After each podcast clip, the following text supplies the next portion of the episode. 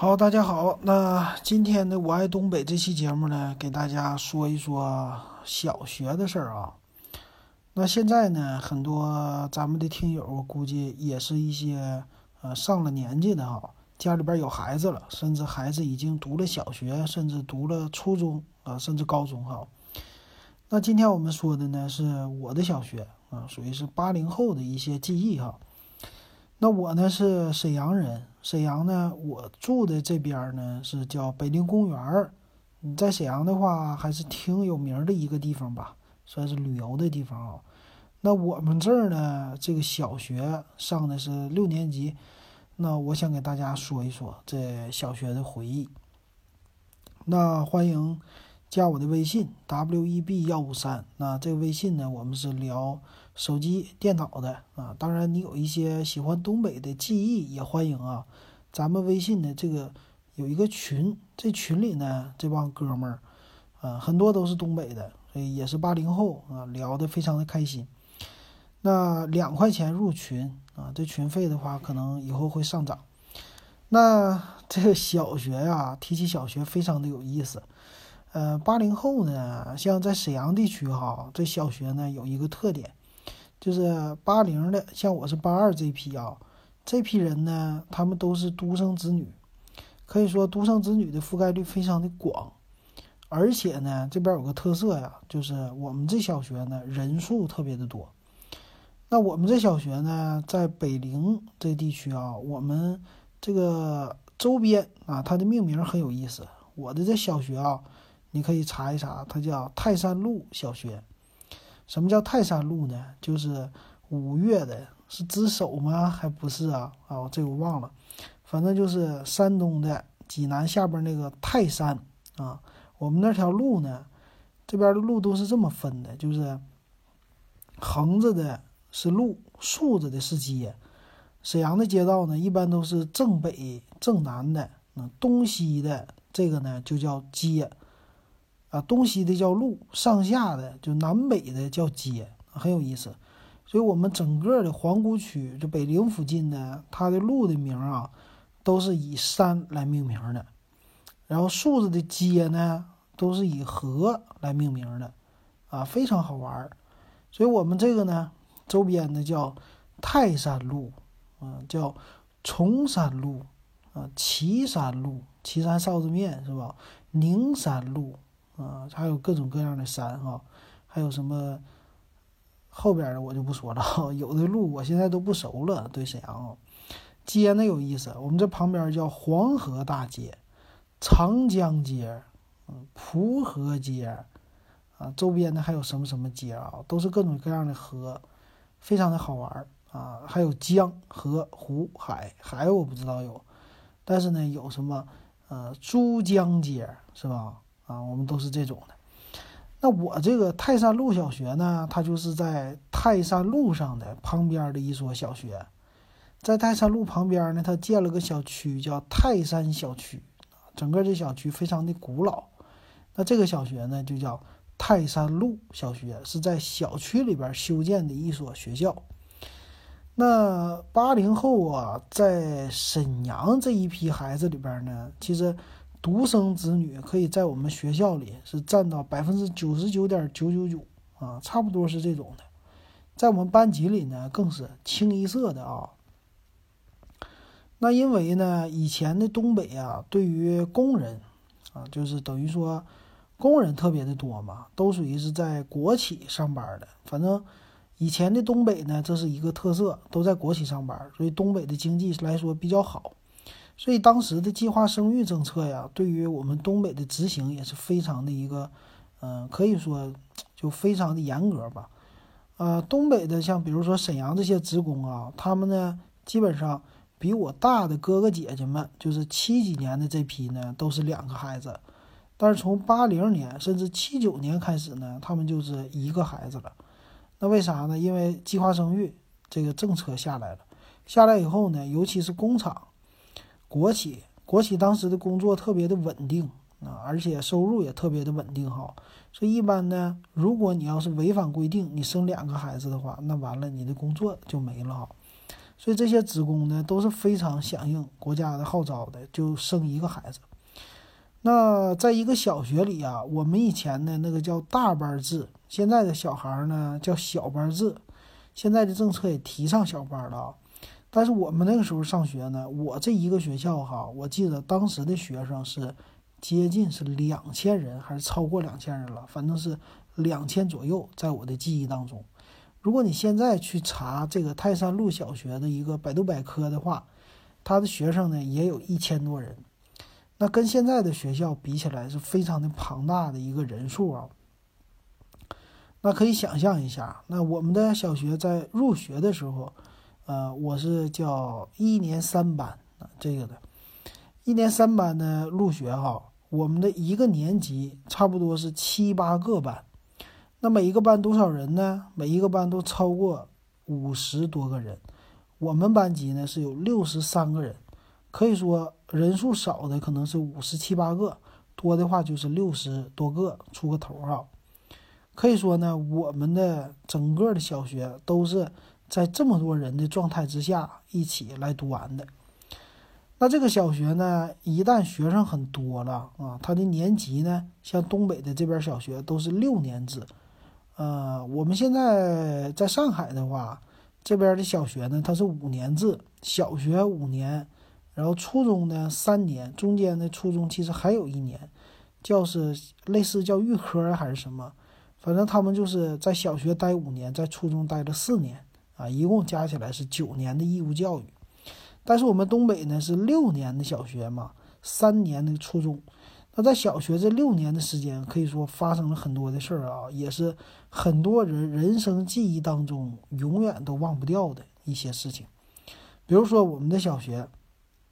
因为学生众多，所以我们，啊，从一年级开始就要在学校里边慢慢的练习。比如说做操的时候，全校都要出来，所以我们的操场呢特别的大。我记得呢，我们的操场是一个正好的四百米一圈的标准操场。那当时呢，没有什么塑胶跑道哈，那个操场呢，正中间的部分是类似柏油马路铺成的，然后跑道呢在一圈儿。它是呢土质的跑道，有很多的石头子儿，啊，只是说好像是用压路机压的比较平，所以我们的体育课呢，基本上就是围着这操场来跑圈儿。那在操场的就后边，就南边哈，它有一溜的一个看台，啊，这是看台呢，呃，是给我们开一些运动会啊什么的，让你可以坐的。那在操场呢，还有旁边有两个区域。啊，一个区域呢就是属于游乐区，一个区域属于是叫训练区，啊，就体育课的锻炼区。这个锻炼区呢，一般都是爬高的梯子、秋千呐，啊这些东西，还有一些什么立定跳远啊，啊这样的一个沙坑啊，啊这种的。那还有一个游乐区，游乐区呢，我们学校也是挺猛的哈。我们学校的游乐区呢，位于教学楼的旁边啊，就是教学楼正门的右边。那这个区域呢，有一个超大的滑梯，啊，就是给你玩的，还有一些爬高用的，啊，爬高用的可能就是这种蹬的那个叫一节一节的小杠子吧，这种东西。那这个滑梯巨大到什么程度呢？对我的感觉好像得有两层楼那么高。那当然我是一年级小孩儿啊，这个滑梯呢，你要走上去啊，一蹬一蹬的走上去，走上去以后呢，呃，他要在滑梯。中间啊，走一段的路，这一段路可能得有五十米，还是可能二十米或者十米，我已经忘记了。但是呢，看起来非常的长，而且呢，你看地下，你会觉得头晕目眩，比较高。等你走到那个前面的话，你再滑下来，所以滑下来呢，你也会感觉很刺激。在小时候，因为不是现在小孩子那种滑梯，基本上就是呃滑一下转一圈就下来了。我们那个滑梯呢，非常的长，非常的高，感觉直接滑下来，啊，就可能得有个几米吧，这个高度，三米、五米这种高度吧，所以滑下来可能会很刺激。那这个滑梯呢，就是简单的用铁做的滑梯。那为什么它走路的时候可能得有五米、十米这么长的一个距离再滑下去呢？因为在走路的这过程当中呢，底下它有。爬的绳和爬的杆儿，这好像是训练一个小学生他的一个爬杆能力的哈，有这些东西放在这滑梯底下，可以说算是一个综合的、综合综合性挺好的一个滑梯吧。这是我小学的时候一直想玩又不敢玩的一个东西，因为这滑梯我觉得太高了，上去以后有恐慌性。但实际呢上去过，然后同学呢在玩的时候，这个滑梯他们很喜欢就排队一起上，然后再下。所以经常可能你在滑的时候，如果滑的慢了，后边的人马上就能赶上来，或者说后边的人直接踹着你就下去了啊。那时候玩的非常有意思。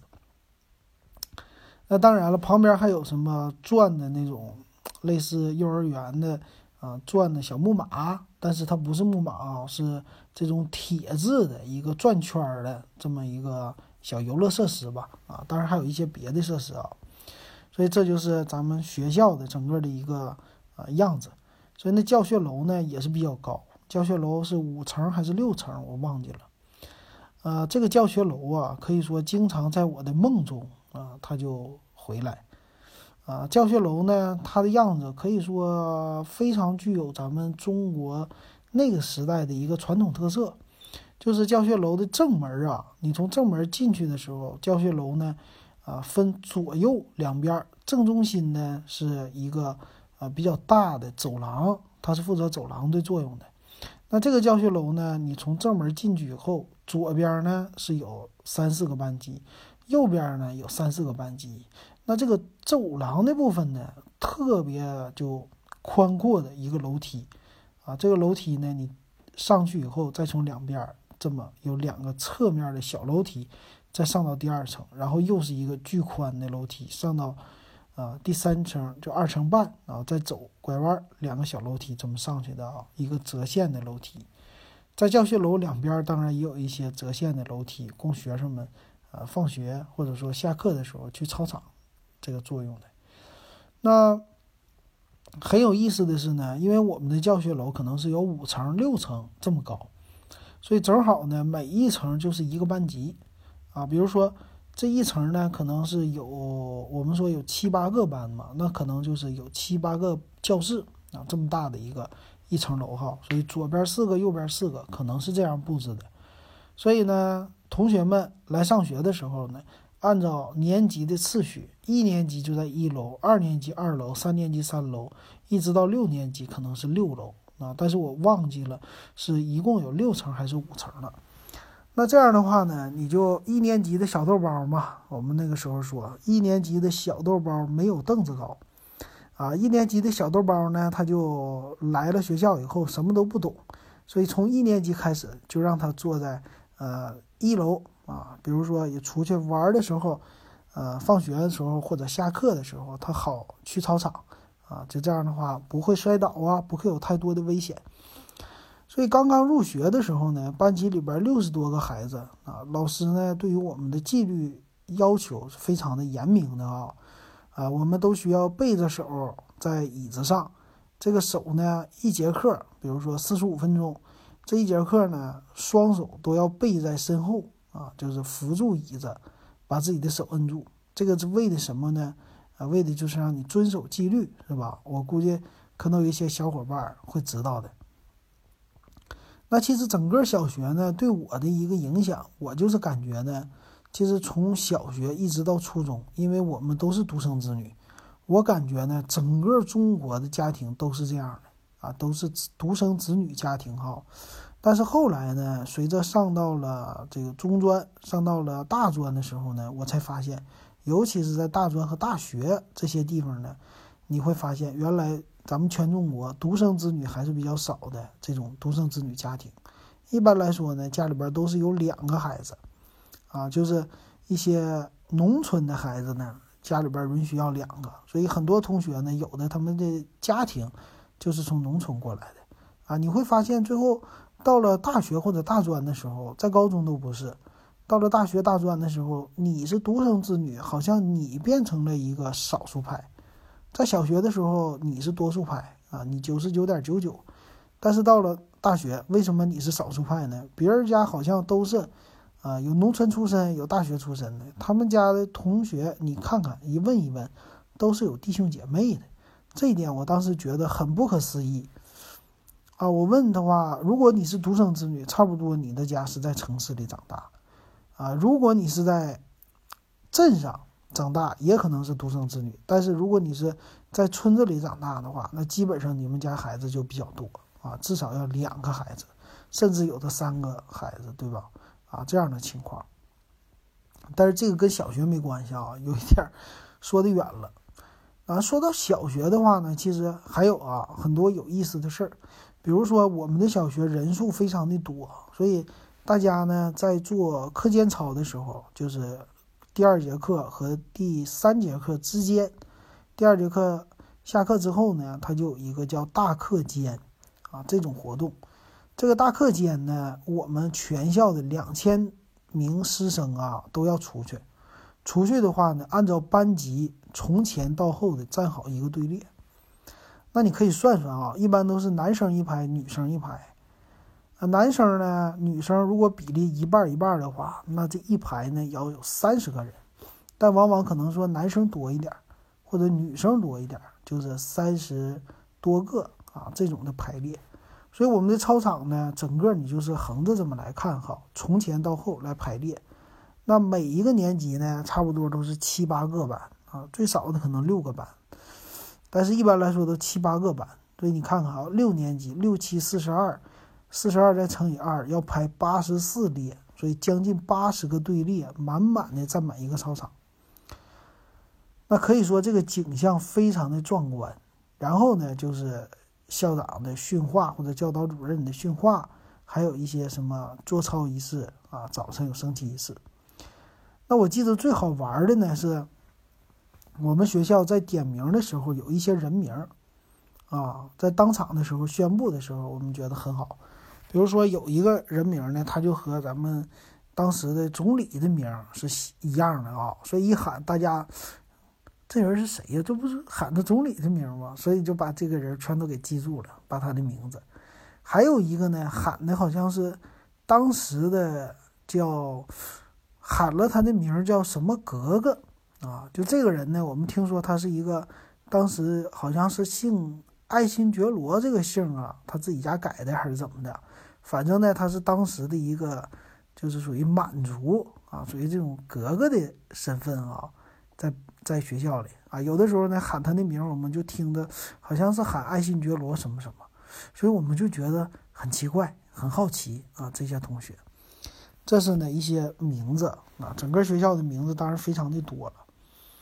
那除了这个之外呢，其实还有啊，还有比较好玩的一些事儿。但是我这期节目时间有限，我不想给大家说了，我想留个扣啊，留个套。这扣呢怎么解开，就等下期我再说啊。下期我准备说一说六年级的时候发生的很有意思的事儿，还有我小的时候在学校的操场冬天发生的一些事儿是什么样的，还有呢学校。这个后边啊，一些小的部分，那么同学们呢的玩具怎么玩啊？这些再给大家回忆。所以今天这期节目我们就暂时说到这儿啊，欢迎你继续收听下一期的《我爱东北》。